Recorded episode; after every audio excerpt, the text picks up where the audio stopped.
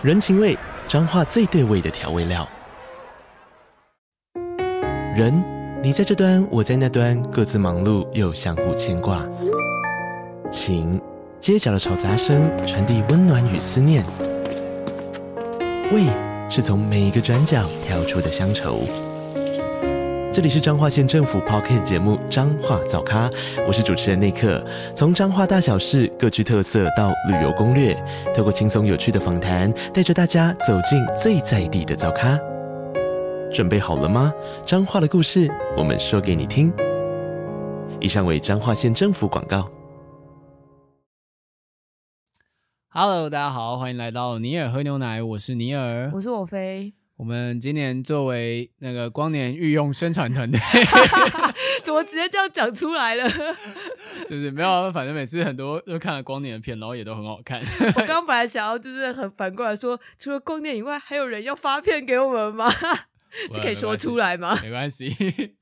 就是我们最近去看了那个四 K 修复上映的经典动画《王力宇宙军》，那我们今天就是要来聊这部动画，以及就是它后续的一些延伸作品的故事。嗯、呃，这一集的感觉其实跟当初看那个阿基拉一样，就是算是经典修复上映，然后非常的爽，就是他在泰坦丁播。对，然后我记得那时候阿基拉因为是疫情期间，根本没什么大作在台湾上映，嗯嗯嗯、所以阿基拉那时候是在那个哎，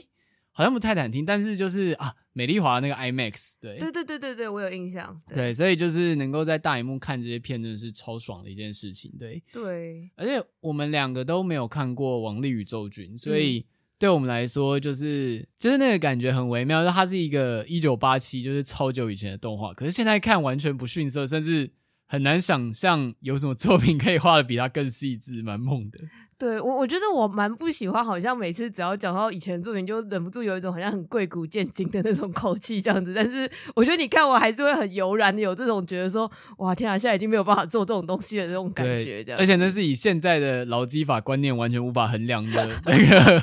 以及经费来说这样子。对对对，我们可以，我在我在想到底要先讲它的剧情还是它的制作背景，因为这两个其实都蛮蛮精彩的。我们先讲一下剧情哈，等下再讲它背后的故事。我的宇宙军它的设定很有趣，是说它如果大家听到王力宇宙军这个名字，想象的应该是类似像那种宇宙战舰打来打去的那个感觉。对对，我原本完全以为是这个，而且它我觉得甚至是你读了简介跟看预告也会想象可能是那样子这样子。对，但它其实完全是一个跟大家想象中不一样的故事，还是一个好的故事，可是它不是那种很像太空歌剧打来打去的那种戏，它其实反而是一个。就是很内敛，然后一个我该怎么？我想我不想给他贴一个文艺片标签，嗯、但是确实是蛮蛮像的。就它剧情是非常，就是由中。中到就是最后高潮，然后是一个让人非常有余韵的一个故事。嗯嗯，我觉得它其实整整体定位会比较像是很扎实，然后甚至可以是说是某一种程度偏写实的那种登月计划风格的片子。这样子。对对对，就是重点是在于说这个计划与围绕着它的事件本身，而不是登月。因为如果是那种太空歌剧，一开始就会马上就已经登月，人类已经太空里面打来打去。对对对对，但这个故事有点像是那种。就是有一个大计划要执行，但围绕着这个大计划有各式各样的努力跟勾心斗角的感觉，这样。对，而且我我们那时候跟光年的那个小编有聊过，我觉得蛮有趣的是，他有提到说，呃，一些习惯看动画片的一些仔仔，其实有跟他反映说，看的时候觉得好像就是节奏蛮慢的什么的这样。但他说他身边有一些习惯看一些超级慢的译文电影的爱好者，反而说哦没有啊，就是他们觉得很普通，就是故事很顺这样子。对对对，我觉得他完全是以一个电影剧情片的架构在拍，就它不太像是动画真人真人电影的那种感觉吧。对，而且尤其是因为它。的场景实在太细腻了，所以老实说，我觉得它的有些部分，如果不是那么细腻的画工，像电影般等级去撑起整个故事，一般人看可能就会觉得那个场景没什么。可是就因为它每个场景都是超爆细腻，所以你会觉得看起来就是很顺，你不会觉得无聊。对，就算只是一个很普通的主角在做训练啊，或者主角在街上走，你都会觉得那个画面很有气氛，因为就是所有东西都是画的很扎实。对，而且我觉得这件事情好像蛮有趣的是，反而是我觉得是动画才可以做到这件事情，诶，就是因为真人电影，你实际上这样拍出那些很琐碎的事情的话，你很有可能就是真的 miss 掉这个画面中所有的细节，这样子。对，因为就是像是比如说像电影的话，现在都是用 CGI，所以有一些看起来虽然看起来像真的，可是又没有那么真。对，这是一个问题。然后另外一个是，如果是一般商业动画的话，就会发现有很多那种路人脸角色在后面是一个 你知道禁止 PPT 的状态。对对对对，但是正因为它是一个画的超爆细腻的动画，所以它就是兼具了电影跟动画的特色，所以你就会看起来觉得非常扎实，这样。嗯嗯嗯，而且因为我觉得像是动画的话，反而可以去强调一些，例如说我们刚刚一直在说那些细节，比如说呃具体一点，比如说爆炸好了，那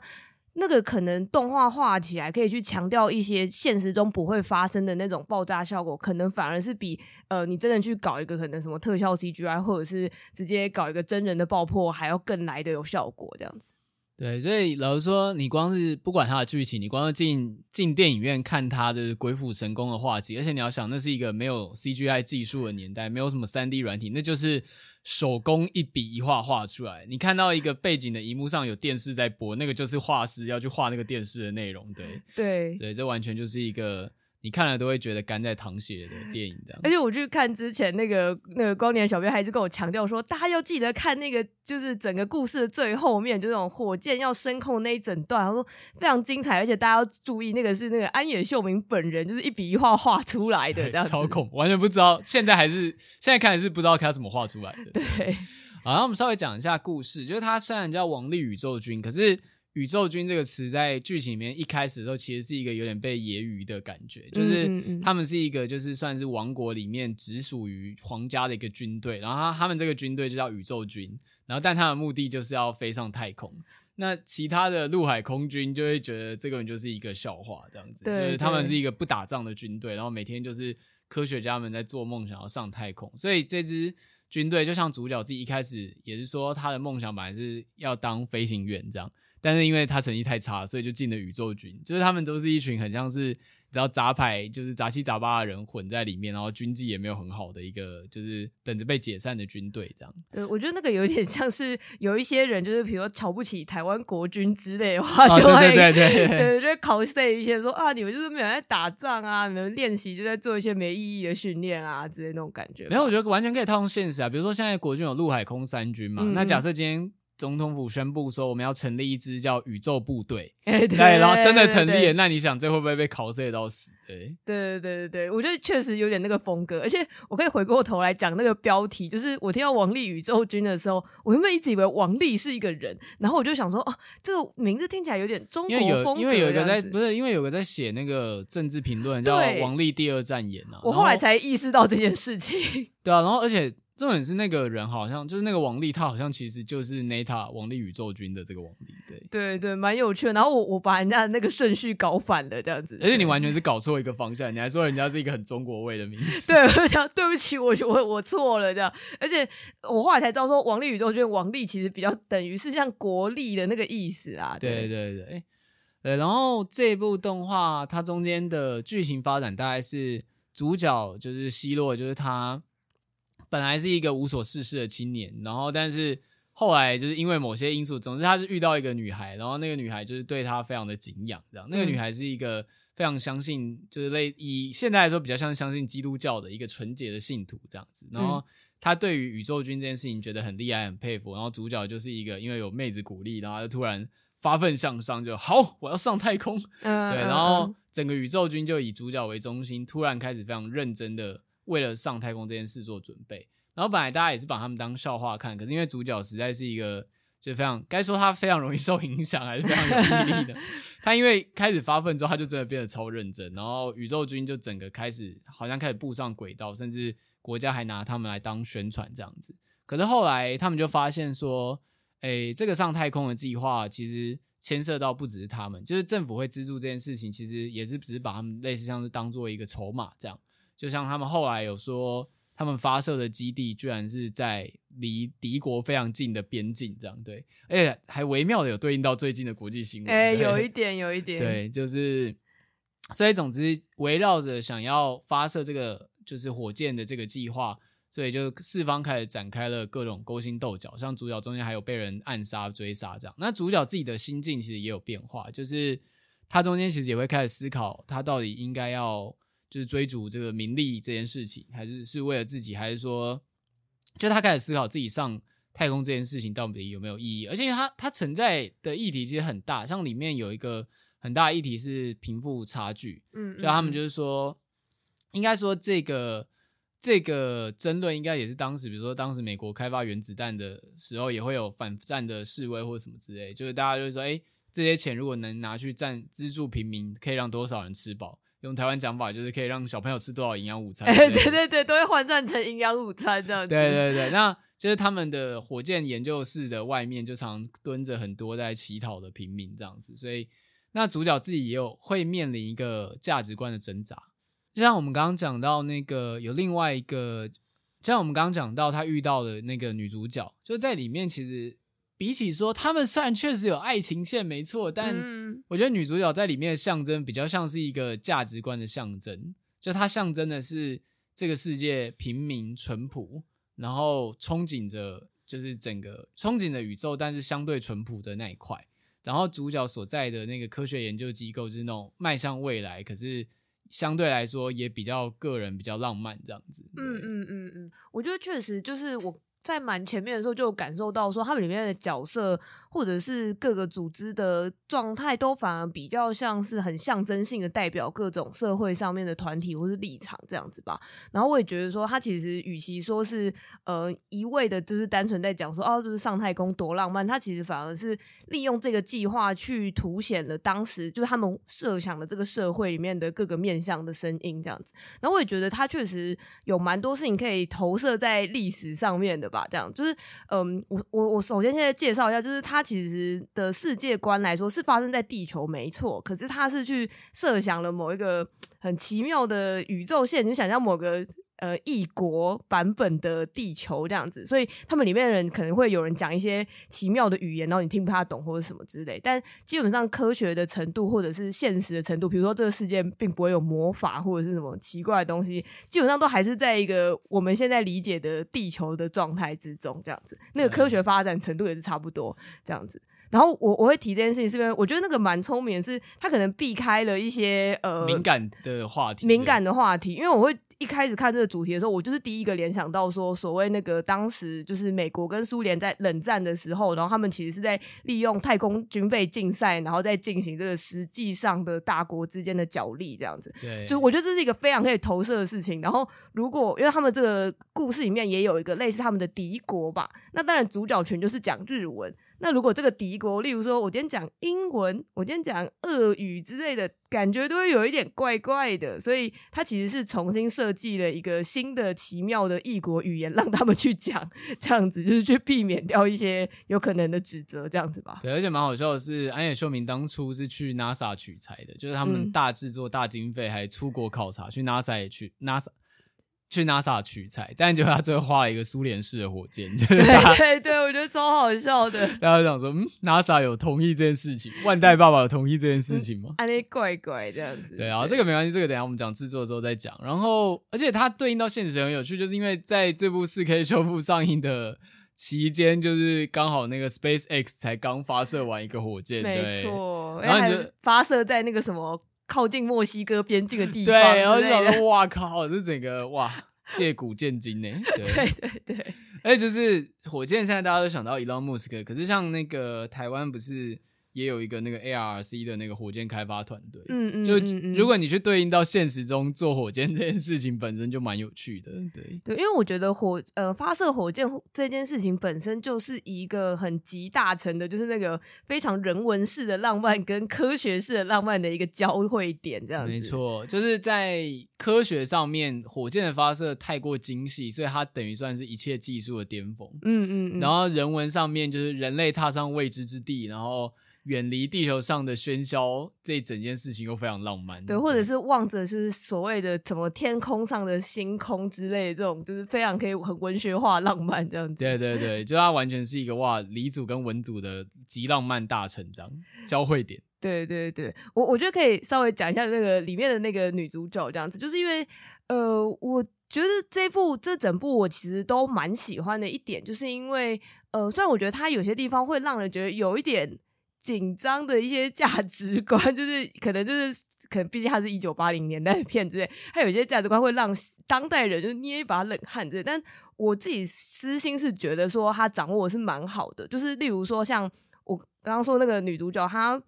好像本身是那一种很很就是古早动画里面会出现那种超级纯洁角色的一种象征这样子，但我好像反而就是因为对我来说，他已经逐渐失去一个真正角色的含义，它对我来说就是一个象征，所以我好像对于他跟男主角后来发生的事情还算是可以接受。这样，我我们这边可以。讲这件事情是什么吗？好，我们我们我们这边会有个小暴雷的阶段，这样先跟大家一个警告。毕竟都一九八七年的片了，对，好好，我们接下来就讲，因为我们刚刚讲很含糊，但是不具体的讲，其实很难讨论这件事情。对，好，你讲吧。就是好，不过我觉得这个听了也不碍于你去欣赏这部片啦。这样子，就是他们中间有一段，就是男主角算是刚好就是可能就是很多受到很多打击什么的，然后他就是整个人情绪很不好，状况很不好的时候，然后他刚好就是。到了那个女生的家里面，这样子，然后这时候发生了一场，就是其实是有点像强暴未遂的戏，这样子，就是他想要去强暴那个女生，可是那女生就是挣扎，所以就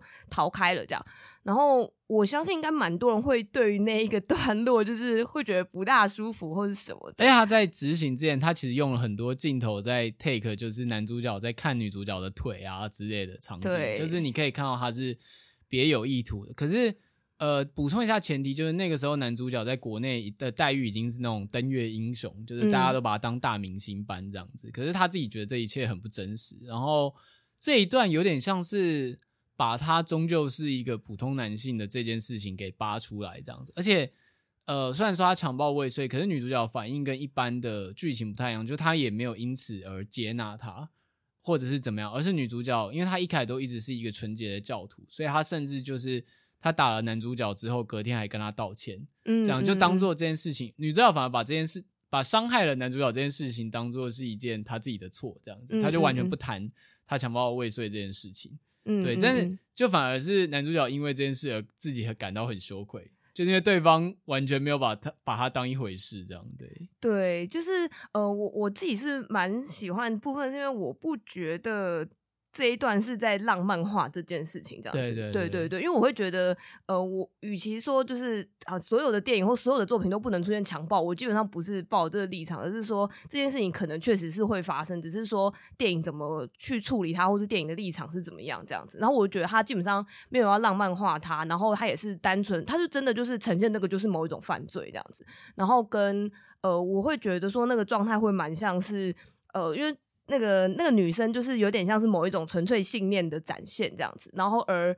那个男主角他其实就是一个人类啦，我觉得他就是像普罗大众人凡夫俗子的那个概念这样，所以人类是拥有欲望，然后而且欲望是有可能是你要说是正向，例如说我们因为有欲望所以才想要上太空，或是想要变得更好之类，但是欲望同时也有可能是非常黑暗或者是非常就是。具有伤害性的这样子，然后我觉得那东西是很一体两面的事情，然后它不是只是单纯呈现呃，比如说男主角因为受到刚刚女主角所谓信仰的信念的支持，所以他想要上太空，他同时也有可能因为同样的关系跟同样的事情，他想要去破坏他这样子，就是我会觉得真的就是所谓的人类的欲望的一种展现这样子。嗯，对，就是他，尤其是经过前面这种，就你会发现男主角处一直处于一个很不太知道自己现在要干嘛的状态，他真的是个很容易受影响的人。嗯，对，包含他一开始上太空的动机其实非常肤浅，就是为了让女主角可以看得起他这样子，但是后来他就渐渐发现这个计划好像。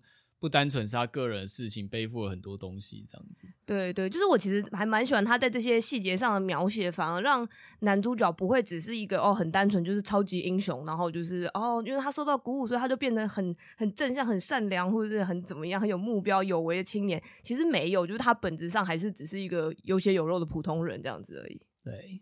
啊，那剧情大致上就是这样。然后它里面无论是对于他们在里面就是各国之间的角力，或者是像男主角他们在训练如何上太空，还有包含一些一闪而过的，像是他去空军里面开飞机，就连那个飞机训练的画面全部都画的非常漂亮。嗯、哦，真的耶！就是空军那一段，就是也是一个，虽然他明明就不是上太空或是干嘛哈，他就是普通的，就是开一段飞机。飞机甚至不是男主角开，他只是去当那个坐在飞机的人，飞机上的乘客这样子。但是那一段的描写，我觉得很厉害，是他其其实完全没有让主角说任何一句话，但是你完全可以从细节上，或者是他脸上的表情等等，感受到说他第一次终于上了空，上了天空，然后有多兴奋这样子。对，而且我我第一次看到能够真的那么真实，也不能说真实，因为没开过战斗机，就是那，那么的有临场感，就是同时呈现飞机在空中的轻巧，可是跟机械重量感，应该更早那时候就是风之谷，可是风之谷毕竟感觉比较奇幻，嗯，它的飞机是战斗机是写实，嗯嗯嗯，那这么写实的战斗机，我第一次看到应该是。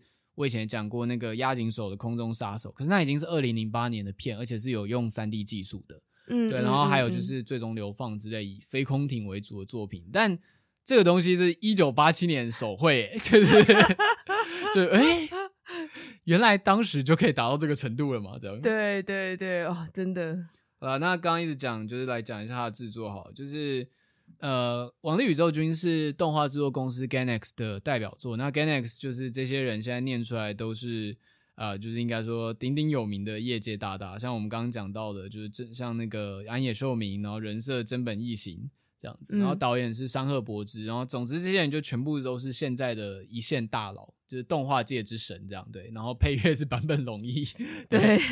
虽然坂本龙一好像对于这一部的那个配乐，因为他的进度非常的紧凑，所以他好像其实颇有微词，但。他那时候好像在那个配末代皇帝也差不多那时候，就好像也被导演就吃的死死。我觉得好好好可爱又好可怜，我好喜欢听到这种大师在年轻的时候也只是一个单纯的社畜，都被压榨，感觉蛮好的。对，有多年轻呢？就连那个《王力宇宙军》的导演山贺博之当时好像才二四二五岁，你可以想，就他们这群。年轻人，就二十几岁，就是以现在大学生刚毕业的年纪，要做毕制这样，你知道毕制做那个五分钟动画就累得要死。对，然后他们可以跟万代要到八亿，然后去做这个片，真的是搞了一个一两个小时的超大型制作这样子。而且最好笑的是，当初好像我记得他的制作预算只报了三亿，而且那时候山贺博之还想是说有，就是有多报，就是他其实有故意多报一点，嗯、想说这样就够了，到时候还可以多拿一点收入，感觉我完全不够，就是以 他们这种。画死人不偿命的制作方式，最后花了八亿，而且我一直强烈怀疑，当初万代是不是并没有，就是他们其实并没有知道他们到底要做什么，因为当初这个计划能够成有几个条件，第一个那个是泡沫经济末期，就是大家钱多到日本的钱大家都口袋多到满出来的程度，嗯嗯嗯就是那种你知道一万元搭计程车的挥舞一万元搭计程车的时代。如果大家想理解的话，也可以去玩那个人中之龙零，就是它的背景的泡沫经济，对。呃，应该说它是泡沫的巅峰，因为一九八七年嘛，然后一九九零年泡沫就破灭了，所以 它算是最后的狂欢这样。然后那时候万代看到风之谷非常成功，就宫崎骏走上大师神坛，他们也想要就是做一个这样的动画。总之在各方牵线之下，因为那时候安野秀明其实有待那个风之谷的团队，也很受到宫崎骏赏识，就是各方推荐之下，他们的这整个团队 Ganis 就成立了，然后就接下了这个工作这样。对，真的是非常疯狂的故事。对，那个我们那时候后来我就看一些他的资料，就是还有包含说，就是当时他们其实原本这就是这几个那个时候还只是小朋友的大大，然后他们那个时候就是有点像几个人成立，一开始比较像那种有点同好会性质的东西而已吧。对对，然后他们其实一开始是他们受邀去那个那个活动叫什么？呃、什么就类似像日本的动画博览会这样子，然后他们做了一个类似开场动画，对。对，然后那个开场动画就是一鸣惊人这样子，就想象就是呃那种什么同人社团，然后自己搞了一个就是很强的开场动画，然后大家都快被吓死这样。然后甚至那个动画，你现在去 Google 在 YouTube 上可以都可以找到这样，因为我蛮好奇的，我觉得我还有在跑去把它看完这样子，然后。我觉得他真的甚至是一个现在再回去看也是非常非常有趣的东西，然后他就是那种什么，呃，就是也也不说有什么真的很具体的剧情啦，但是就是一个那种美少女，然后穿那个兔女郎装，可是她同时就是呃，比如说就是左手打机器人，然后右手打歌吉拉，其实就是这样。你现在看到动画里面就是美少女配战机，美少女配重机械的这个。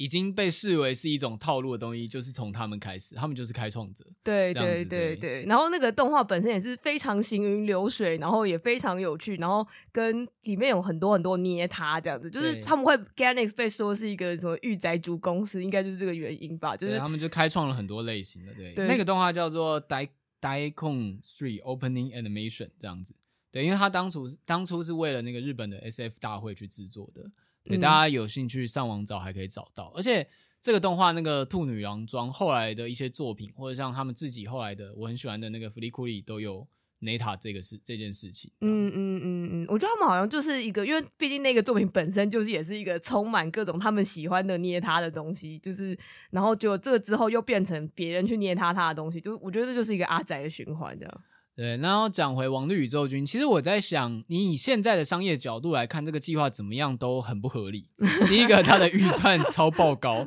而且全部都是人工绘制，这怎么想就不太合理。然后第二个就是你会发现，以一个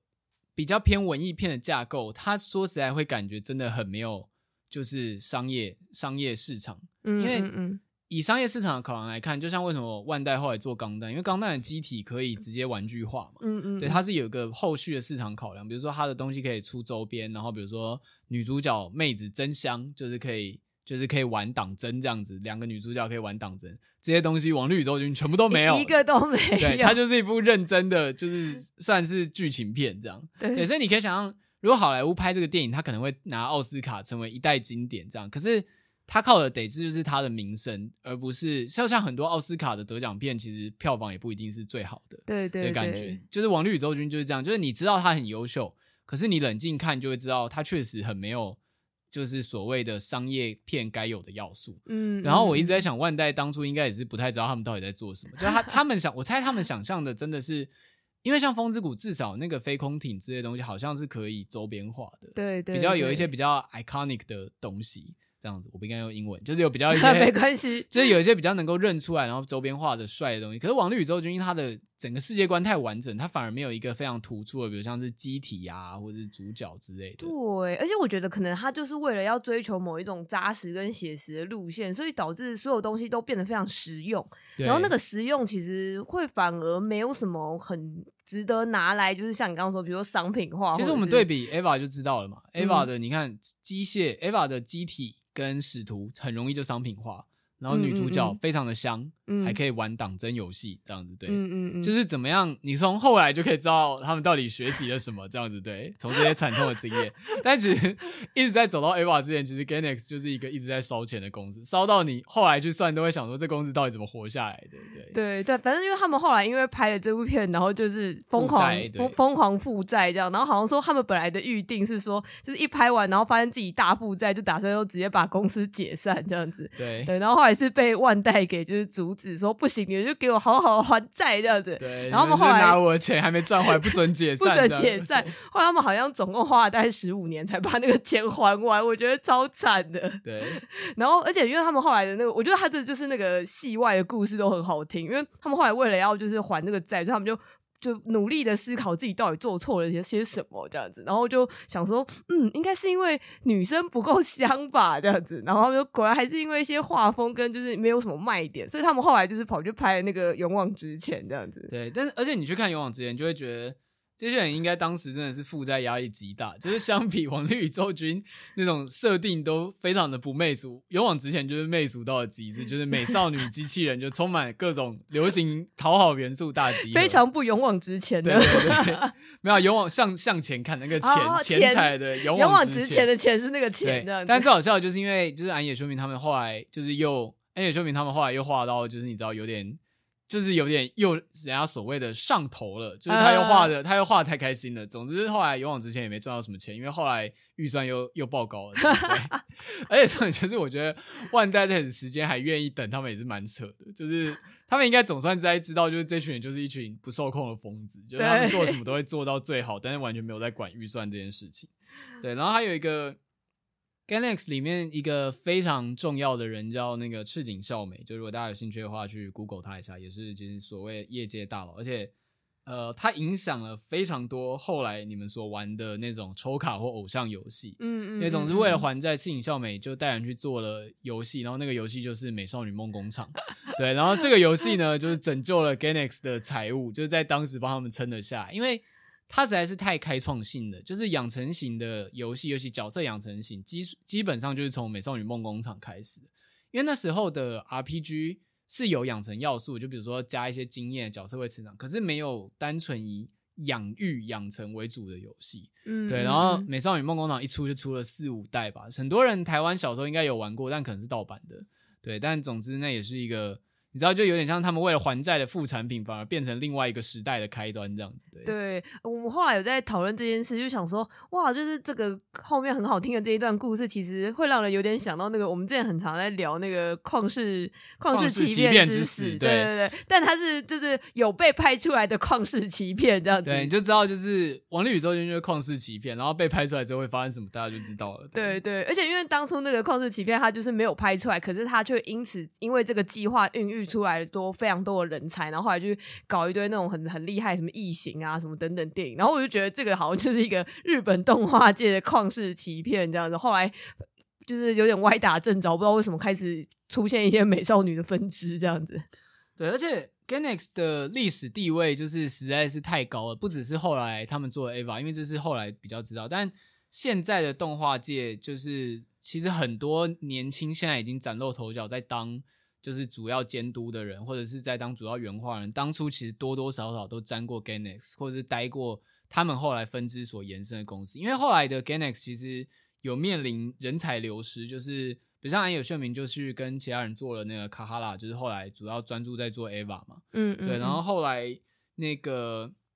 那个前田真宏、通孔真嗣那一批人就去做了刚走，对，刚走就是做最终流放的那个公司，然后后来一脉相承，就是到了那个后来做福利库里的时候 g a n n i s 的其中一人是鹤泉和哉，然后他带的人。一个人叫金石阳之，嗯，对，那大家都知道金石阳之跟那个集成药后来就变成那个集成左还是吉成耀，突然忘记那个字，就是他们后来就变成 Trigger，对，对，所以现在就是你知道，现在你可以叫得出来的。大型制作动画团队或是厉害的导演，多多少少都有沾过，就是 Gainax 的，就是该怎么讲？它它是一种人才孵育器耶，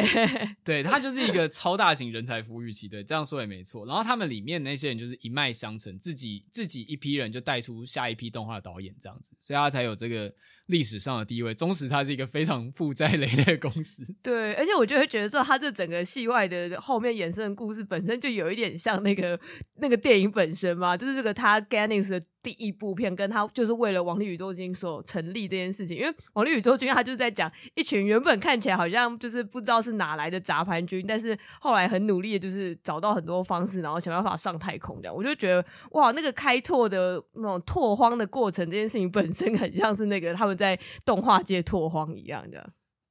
而且我觉得比较厉害的是，他们总始为后来为了还债做出来作品，然后。都还是非常的有水准，就不是因为还债就乱。虽然我们刚刚在笑说那个勇往直前充满流行要素，可它还是很好看。对，就是我觉得这点才是最厉害的地方。包含后来做的那个《海底两万里》，而且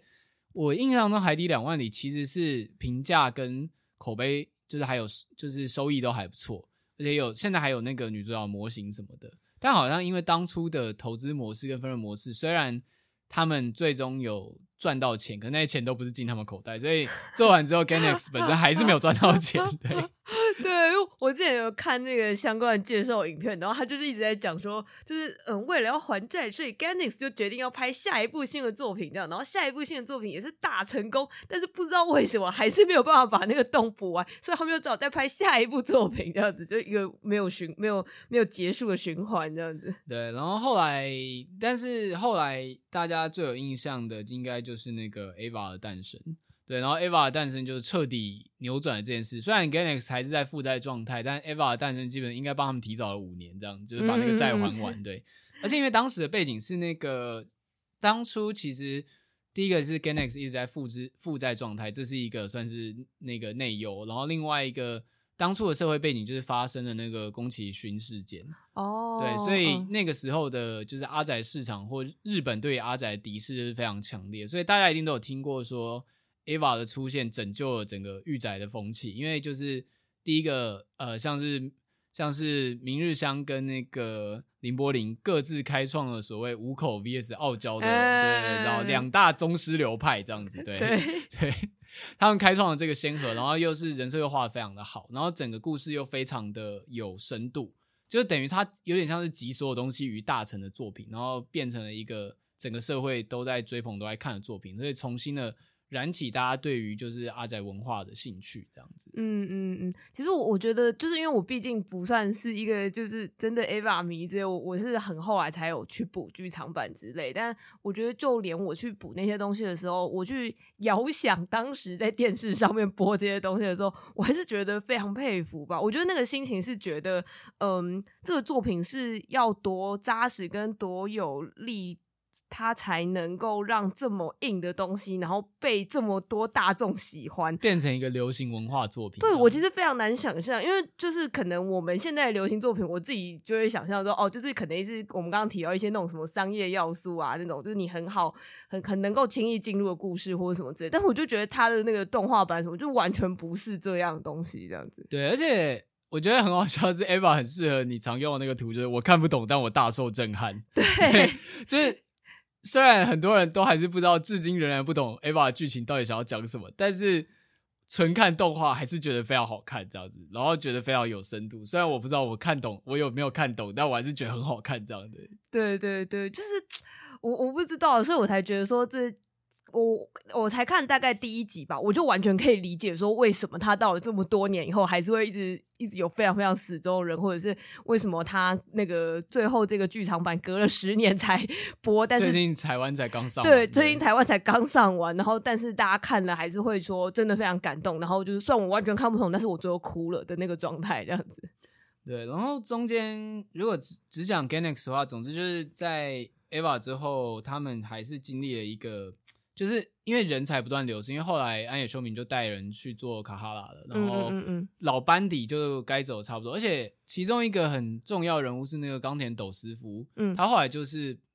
呃，他他是他为什么会离开 Gainax，好像一直都是一个蛮谜一般的事情，就是他有点像是被逐出董事会这样子，然后后来，但是他也没有说就跟他们交恶，就冈田斗司夫后来就去。当了那个类似被称，他就被称作为类似像御宅教授、御宅之神这样，他就写了非常多以学术论点来讨论御宅族文化。然后像如果大家现在去 YouTube，你会看到冈田斗师傅也有在 YouTube 上面，然后做各种大爆料这样。对，对对对，就是那个时候那个光年的小编有跟我们讲很多，就是哦，冈田斗司夫后来那个时候就有爆料说，就是这部片那个时候做的一些细节这样子。对，然后呃，如果大家有兴趣，就是追他的 YouTube，但是他我觉得他跟那个。安野秀明那一批人其实有点像是在不同领域去发扬宅文化，就一批是做内容产出，然后一批是去做评论跟推广，所以他完全就是产业的不同的分工角色，就是同步带起了一个新的御宅盛世，这样子，想想蛮感人的。对，嗯嗯嗯。那后来到了大家熟知的，现在就大家比较知道的作品，就是《天元突破》是金石良知，然后到。我自己个人非常喜欢的福利库里，对，嗯，我觉得特别顺便安利一下这一部。我之前还特别为他写过文章，okay. 但这部看的人实在是太少了。它是一个只有六集的 OVA，所以我非常强烈推荐大家去看一下。至今都是我最喜欢的动画作品之一，对。我记得你提的程度，甚至是我记得我们在大学的时候吧，就是那种我们都还没有就是非常深刻的在聊这些东西或什么时候，你就已经是在疯狂安利大家说《福利库里》真的很好看这样。对，而且因为我是高三的时候看，但是。然后它并不像林能百分百，就是林林能我在安利你的时候你没有看，但因为它后来动画化你就去看。但 福利库里本来就是动画，所以至今也没有人能够。可是我觉得另外一个问题是片源，它的版权很、嗯、就是很难找。我后来好像没看他上过串流，所以台湾目前可能也不一定有那种正正统的版，就是版权的那个管道嘛。对，而且最最有趣的就是它其实本在日本也没有那么红，它其实是红欧美。哦、oh.，对，然后当初福利库里就是因为 Gainax 好像太穷了，所以它的版权甚至是有点卖给 Production IG 他们共同制作。Production IG 现在大家知道，嗯嗯嗯嗯，就是那时候忘记是龙之子还是 Production IG，反正就是比较前身的时候。对，然后那福利库里也是这些黄金黄金 Dream Team 就是组合起来的，嗯、然后也是像真美硬行人设啊，然后贺泉和在导演这样子。总之，它充满了非常多后来的 Trigger 社的流行元素这样子。嗯、然后它的故事就是讲。一个小男孩直太就有一天遇到了一个大姐姐这样子，然后那个大姐姐就是自称是宇宙侦探这样子，对。然后他有个很怪的设定，反正就是他的额头就会一直长出东西来，就每一集他就是那个额头就会像是一个传，他的额头就像是被装了一个传送门一样，会从他的脑袋一直长出新的敌人或什么之类的。哦天哪！对，但他虽然是一个蛮荒谬的故事，但是他其实在讲就是那个小男孩直太的成长故事，就是他从就是一直想要耍酷，但其实在逃避，然后到他愿意直面问题这样子。嗯，对，他的成长曲线其实非常简单，可是战斗场景，然后跟整个音乐非常非常的漂亮。对，然后整个音乐是由日本的有那个老牌的那个朋克摇滚乐团 The Pillows 操刀的。对，The Pillows 在日本也是一个蛮有地位的乐团。然后，而且我后来好像很少，除了像链巨人这次，可是链巨人也点，他是所有 ED 都是大咖音乐人操刀，他的插曲其实并没有嘛。嗯嗯嗯。对，可是像是 Fleetwood 里面，我很喜欢，就是它的所有插曲都是 The Pillows 的插曲，就全部由他们包办，就是全部的配乐都是摇滚乐，然后是有人声唱歌，可是还是配的很好。哦，了解。对，然后那些曲子至今也是都很好听，所以。嗯蛮有趣的是，他在美国非常红，对，然后 The Pillows 也因此得以进军到美国，这样子去办演唱会什么之类就是反而他是这部作品是很红出国外，然后很多欧美的老宅都知道这样子。那你有 get 到为什么他反而是在欧美红这件事情吗？我说实在，我真的不太，我其实真的不太明白，但我觉得在想是不是因为他的画风比较美式。比较就是比较美式，比较闹一点，然后并不是那么日系的成长故事这样子，然后有巨大机器人战斗啊什么之类的，嗯，对，就是真的是非常的奇妙哦。我记得他的音配配的非常好，对，就是以当时来说，他的音配配的非常有感情。嗯，我而且我刚刚本来想问一个很乐色的问题，想说这个是你开始喜欢大姐姐的开端吗？我有我有讲过类似这种喜好吗？我不知道啊，我不知道啊，有吗？没有吧？我你觉得还好？我觉得还好啊，但是我觉得那个就是里面的那个女主角的大姐姐形象真的是蛮帅的，嗯、就是她就是有点，我记得那个哈，可是我这样会爆雷。嗯，好，反正就是后最后男主角那个小学生就是在最后有亲了她，亲了那个大姐姐一下，这样子就是就说他喜欢她这样子，对，嗯、然后那个大姐姐也是蛮错愕，但是最后。最后离他还是离开，然后就说就是因为你还是小孩子啊，这样之类的。对。但是就是这个，我觉得这个分别非常浪漫，然后也表示主角有所成长。对，嗯。好，然后我现在要讲，就是弗利库里他一直以来都是一个算是老宅之间的经典，但他后来其实有出续作，但是我我本人并不承认这个续作。哦，真的哦，就觉得我记得你好像有提过。嗯、对，好，总之后来 Production IG 就做了福利库里 Progressive 跟 Alternative 两部作品，就那个续作还是分。两个部分出，然后那时候好像是 Adult Swim 独自，所以它是非常美系，就是它的发行居然是 Adult Swim，对，但我觉得非常难看。哎、欸，那我想知道说，它这个是隔了多久才出这个续作？应该十几二十年诶、欸，应该因为他的续、uh, uh, uh. 那个续作是非常近年才出。对对，因为我我我隐约有记得说，哦，好像就是宣布他出续集，然后你原本好像说，哦，就是很很兴奋，因为你很喜欢、那个。好像才两三年前的事情吧。嗯嗯嗯。但总之呢，那个续那个续作就是只是一个玩弄情怀的作品，对，所以就我个人是觉得可以不用看。对，我不承认它的存在。哇，那真的是很很严厉耶，就没有很严重。应该说，我觉得他就是很像大家都知道这东西是一个超级冷饭，然后但是他就是为了他为了 Neta 前作，所以就把前作一些本来有条有理的设定硬要放进来，比如像额头长出东西，然后要下 The Pillows 的音乐，这样就是有一种，好，现在这个时候我们要来感动喽，我下这个，uh, 可是新的故事并不吸引人，对，uh, uh, 并不像前作那么吸引人。Uh, 对我可以理解，我觉得就是有一种。而且我觉得，尤其是因为你很喜欢那个 IP，你就更觉得说，就是他也只是在卖弄这些东西，然后就想要拿大钱，这些是让人为不爽吧？对，但我这样讲，我这样，我觉得我这样讲话语气很像那种，就是很讨人厌的那种动画老害。但是，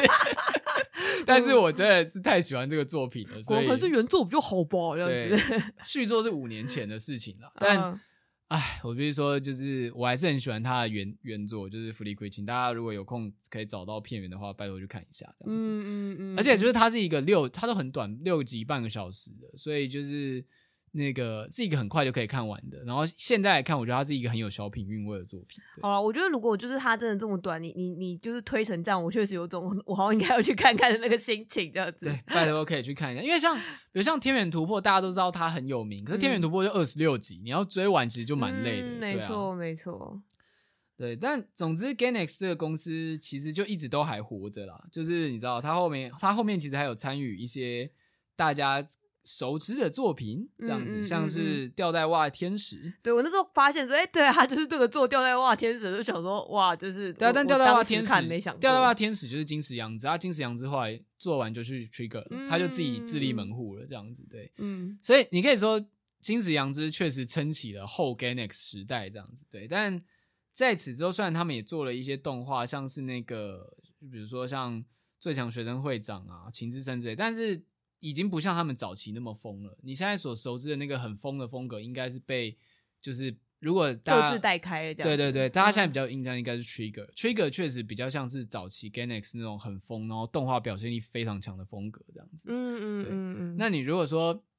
机械那一块，应该算是被刚走继承走，可是刚走后来。也好像也玩完了，对，我记得，嗯嗯嗯，对，因为我在看那个 wiki 的时候，也是想说，哎、欸，我一直我看一些动画都是有种，哦，我以为这是 Trigger，就原来是 Gainax 这样子，就是我我这样子好像有一种那个什么，呃，长门有希抄，哎、欸，凌波林抄袭长门有希的那个风格呀，对不起，我我错了，就是，我觉得这个举，我觉得这个比比喻好像也不是很恰当。不是不是，我的意思是说那种我说了一个后辈，然后我说他抄袭。哦、对对对对对对。然后我我现在回头讲一下那个王力宇宙军好，就是其实我觉得蛮有趣的是，嗯，我在看的时候一直强烈的想到那个我们前阵子有推荐，跟我们在国际书展的时候有推荐那个九号天鹅这样子。就是我觉得蛮有趣，因为虽然九号天鹅它本身是一个漫画，然后它其实有更强烈的科幻背景，这样子，就是比如它有一些复制人的背景啊，然后或者是可能机器人拿到。跟就是类似这种科幻题材，常常会探讨到说说什么所谓怎样才算人类，或者是自我是什么之类的这种题目。但是我觉得会让我联想到九号天鹅的原因，是因为它非常着重于说，像是他们那整个背景，或是那整个社会氛围等等的营造这样子。对，然后跟就是因为九号天鹅。哎、欸，我们需要解释他的故事吗？就是，嗯，我们应该还应该先不用，应该先不用。好好，但反正他大概就是里面也有一些，就是关于说，呃，主以主角为首呢，他身边的那些人如何的去推动一个 project，然后也是一个就是上太空的 project 这样子。我我会觉得那些氛围也好，或者是里面同时非常人文，但是同时也有一些。稍微扎实一点的科学背景，这件事情会很让我联想到。虽然我觉得那个可能就是王力宇宙军对于那些科学的一些 details，感觉又更更细节，考据的更细。对对对，考据的更细，包含他们在发射火箭用的那些电脑啊什么之类，应该是他们有实际去太空中枢考据。而且我甚至觉得 NASA 怎么会让他们去？当时我不知道就是虽然那时候二战已经过完很久了，但是以社会氛围来说，觉得好像不太会给。我也是蛮意外的，对，说不定他们就是因此花了不知道一一亿两亿元去做这件事情，导致这个预算大破表这样子。而而且我很喜欢这部片的这些刚刚所谓一直在强调的这些细节，原因也是因为我觉得大家在讲到例如说上太空或是科幻，好像脑中都会出现某一种就是非常洁白、非常干净那种。呃，什么科幻电影会出现那种场合，这样，但实际上，你就算是现在好，就算是现在二零二零之类的，所谓的上太空的那个真正的发射现场，应该都不是像是我们想象的那个 超级干净，然后大家都穿那种什么白色的那个呃什么实验袍之类出现的那个状态，而而是它可能是现场是一个。偏就是混混乱，看起来很 rough 的环境。对对对，然后跟很多东西，那当然都是还是完全类比的东西啊。你你不可能就是发射一个太空，然后呃发射一个太空梭，然后是那种看一些平板，然后按几个按钮就可以解决的事情这样子。而且我觉得最有趣的是，我们之前在那个国际书展就跟六六老师聊，然后还有之前我们有跟他聊过，就九号天鹅。六六本身应该是没有看过《王力宇宙军》的，oh, 而且他也没有看过太多这种上太空的作品，可是，在精神上却意外的蛮可以连接起来，我觉得很有趣。我也觉得，就是因为我们那时候也是聊一聊，就发现，哎、欸，就因为我们可能会讲说，哎、欸，你这个让我们想到哪一部哪一部作品什么之类，然后他就会有点不好意思跟我们说，哦，其实他都没有看过这样子，然后我就觉得这件事情很有趣，就是虽然他都没有看过，然后他也是。呃，单纯我觉得他比较是单纯，就是以一个很个人的方式去解读那一些，无论是上太空的史料也好，或者是他对于这一些呃社会氛围的刻画什么的，但是他最后我们却来到了同一个地方的感觉，这样子。对啊，就是刚刚讲的，因为上太空这件事情，无论你是否知道它的科学原理，它确实是一个人类有点，你知道，全世界人类可以讲出来的共通浪漫之一。对，嗯嗯嗯嗯，对，因为我觉得毕竟它就是那种呃，我不知道讲讲起来很怂，但是那种大家看到的星空是同一片的那个概念吧。对啊，而且就是在想说，天哪，那个一九八七年出《网力宇宙军》，一九八八年出《阿基拉》，那到底是一个什么样的年代？对。确实，确实，而且阿基拉的那个制作成本是史上最贵的动画电影，十亿日元。对，哇，那时候真的，哇，泡沫经济真的太棒了。对 这个结论是泡沫经济真是太棒了，这样子。对啊，现在怎么可能谁要愿意花那么多钱？我不知道来个除以十之类的价格，我都不确定大家要不要了。而且有一种，看花钱真的可以搞定问题，就是就是现在大家的抱怨就是啊，那个手绘怎么算都不划算，就是没有人可以再拿出那么多钱来做动画。对，哎，对，真是一个疯狂的年代。对，而且我刚刚查一下，刚走好像也是因为营业不善，就是没有没有赚钱，所以才破产的。就他，就连 Gainax 的后继者都是因为经济问题而破产。天哪，这些动画公司是不是需要一些比较会经营的人？所以才会，你知道，就是现在 MAPPA 才会有一些那种你知道动画人员血汗的那个，oh. 对，大家找到经营之道。Oh no！结论居然是这个。完蛋，刚刚的感动瞬间消失，这样子。对啊，那总之，《网力宇宙军》的正式上映会从那个五月三号开始，所以在这一集节目试出之前，就是大家不用担心，就是这不是一集大家上映完才能听的节目。对对对，我们真是有很用心安排那个时间，这样子。对，所以在节目的最后，我们要告诉大家一个好消息，就是我们会抽出就是十张票。在我们的 IG 上面抽奖，就是抽出给大家来做观看。当然，如果你是遥久的未来之后听到这一集，这个抽票应该已经结束了。但当时，呃，如果你在这，但如果你在那时候听到的话，你应该可以去找一些串流或之类的片源，对，想办法去看到这部片，对。我觉得蛮感动的是，当初看完之后有去脸书上面找一下，真的是有他的老粉丝，然后很多人是当年有买过像录影带啊、光碟之类，甚至连那个，因为我记得他最早还叫什么《王家宇宙军》，就是大家有买过不同年份的《王力宇宙军》的东西，翻译还有点不大一样之类的。对，然后喜欢这部片的老粉，真的在那个特映场的时候去。那个泰坦庭草声，然后看起来大家是真的都非常感动的。嗯嗯嗯，因为他之前当年并没有在台湾实际上上映过啊。对啊，就是变成有一种看过的人真的是，哎呦，你懂哦，对对对，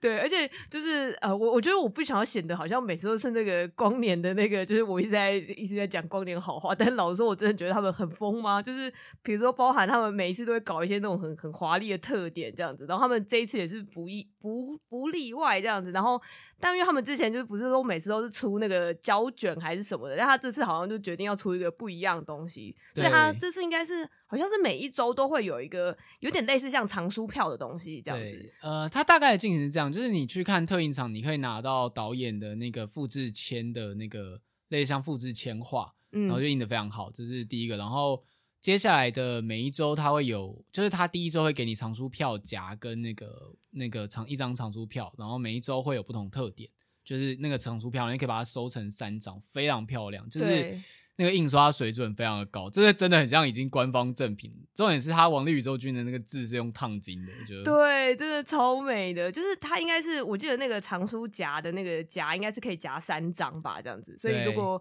我不知道你可能就就算你一个人没办法去，你可能请你朋友去之类吧。每一周去一次的话，你就可以收集完三张那个类似这样明信片的藏书票这样。对，而且我觉得光年很用心，但也很好笑的是，就是那个藏书票上面光年的 logo 印的超小的，这点非常的体贴，想要收藏的。我，我超喜欢这点，我就想说，哇靠，他们真的是懂哎，就是你知道，没有人想要拿到一个那个就是片商 logo 超大，然后还印很很丑的位置的那种这样。对。我们现在现在每次我们拿到的瞬间就傻掉，就说哇，看看圈圈片商对，好，我们不要在这里树立不要对，我们不要臭别人，对，看看圈圈跟圈圈圈跟圈圈圈圈，对，对对对，就是比如说有有一些人可能就是印海报就印非常薄的纸啊，或者是或者是完全不懂自己的就是影迷到底想要什么，或者到后很后来才知道。自己的就明明抢下了当红大片，但很后来才知道是谁在看这样子。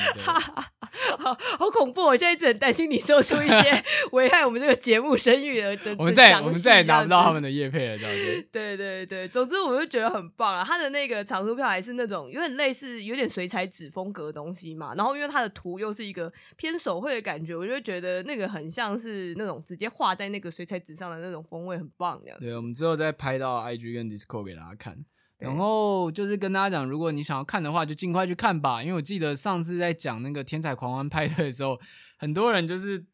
想要去看上集的时候，哎，发现哎上集已经下档了，然后去看下集，想说哎我没看到上集，但就是因为大家就在等着没有去看，所以他就下档了。然后这类的片，说实在，因为现在有很多好莱坞大片，因为疫情过了嘛，就是在这个档期会一直出来，所以你想看的话，就是去光年那边查好场次，就赶快去看。不然它就会越来越快下档，这样。没错，这种真的就是要拼首周啦，就是呃，就是虽然之前讲过蛮多次，但是因为基本上这种比较小一点的片，就是你首周票房只要够好，那戏院就是会愿意，就哦，他有看出成绩来，好，那我下一周就再多给你一些。听次，然后你才有机会一直这样延命下去。所以，就是我知道有些人可能难免会想说啊，虽然我有兴趣，可是哦、可能在观望看看，或者是觉得有点忙，然后就想说，那我第二周再去之类，那他就是会越来越长，会越来越少这样子。对啊，而且就像刚刚一开始讲的，就是这部片不管特点，什么不管名声，你光是进戏院能够欣赏它四 K 修复，就是这个当年的。安野秀明等人的，就是你知道绘图的血汗，嗯、就本身就已经够值得了。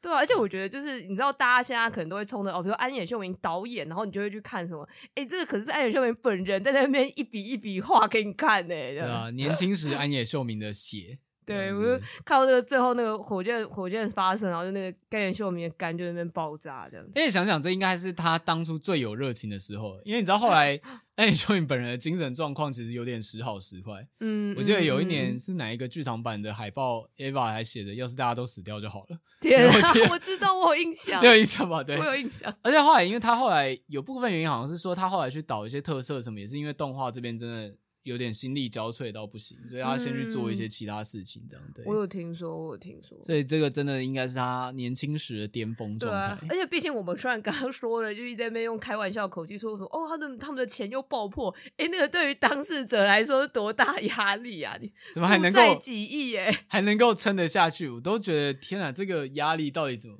我觉得最恐怖的就是这些人真的是对动画有着近乎狂热般的爱，不然。谁还债的方式是你因为你因为一部动画亏了大钱，谁还债的方式是再去画一部动画？对啊，通常应该可能就会觉得说，哦，我就认赔杀出，我就再也不搞动画，太惨了。他们结果他们又做了一部，然后又再做一部，然后都还是赔钱这样子。对，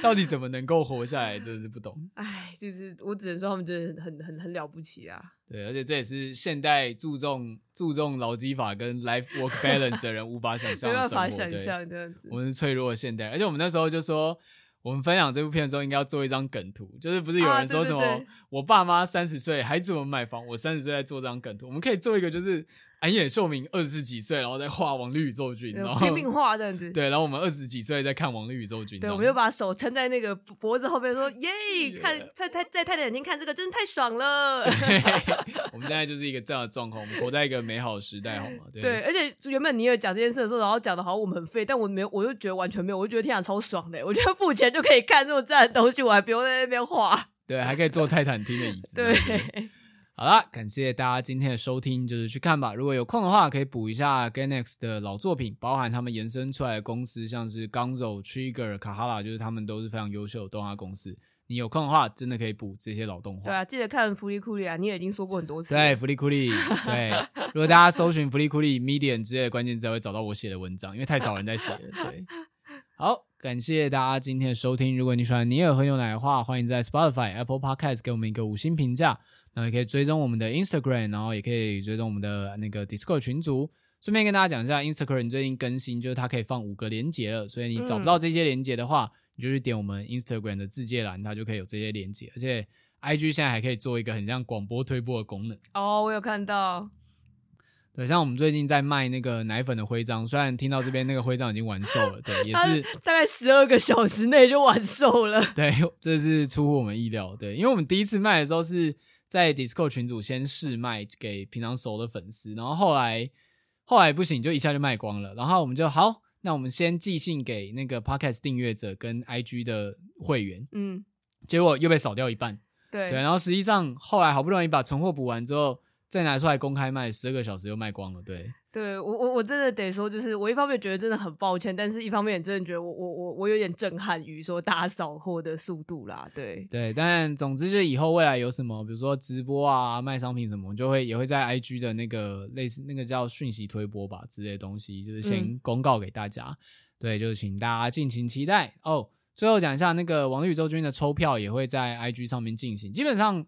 呃，你听到这期节目的时候，那个抽票文应该已经发了。嗯，对对对，嗯、所以就是去那边留言抽吧。对，感谢大家今天的收听，拜拜，拜拜。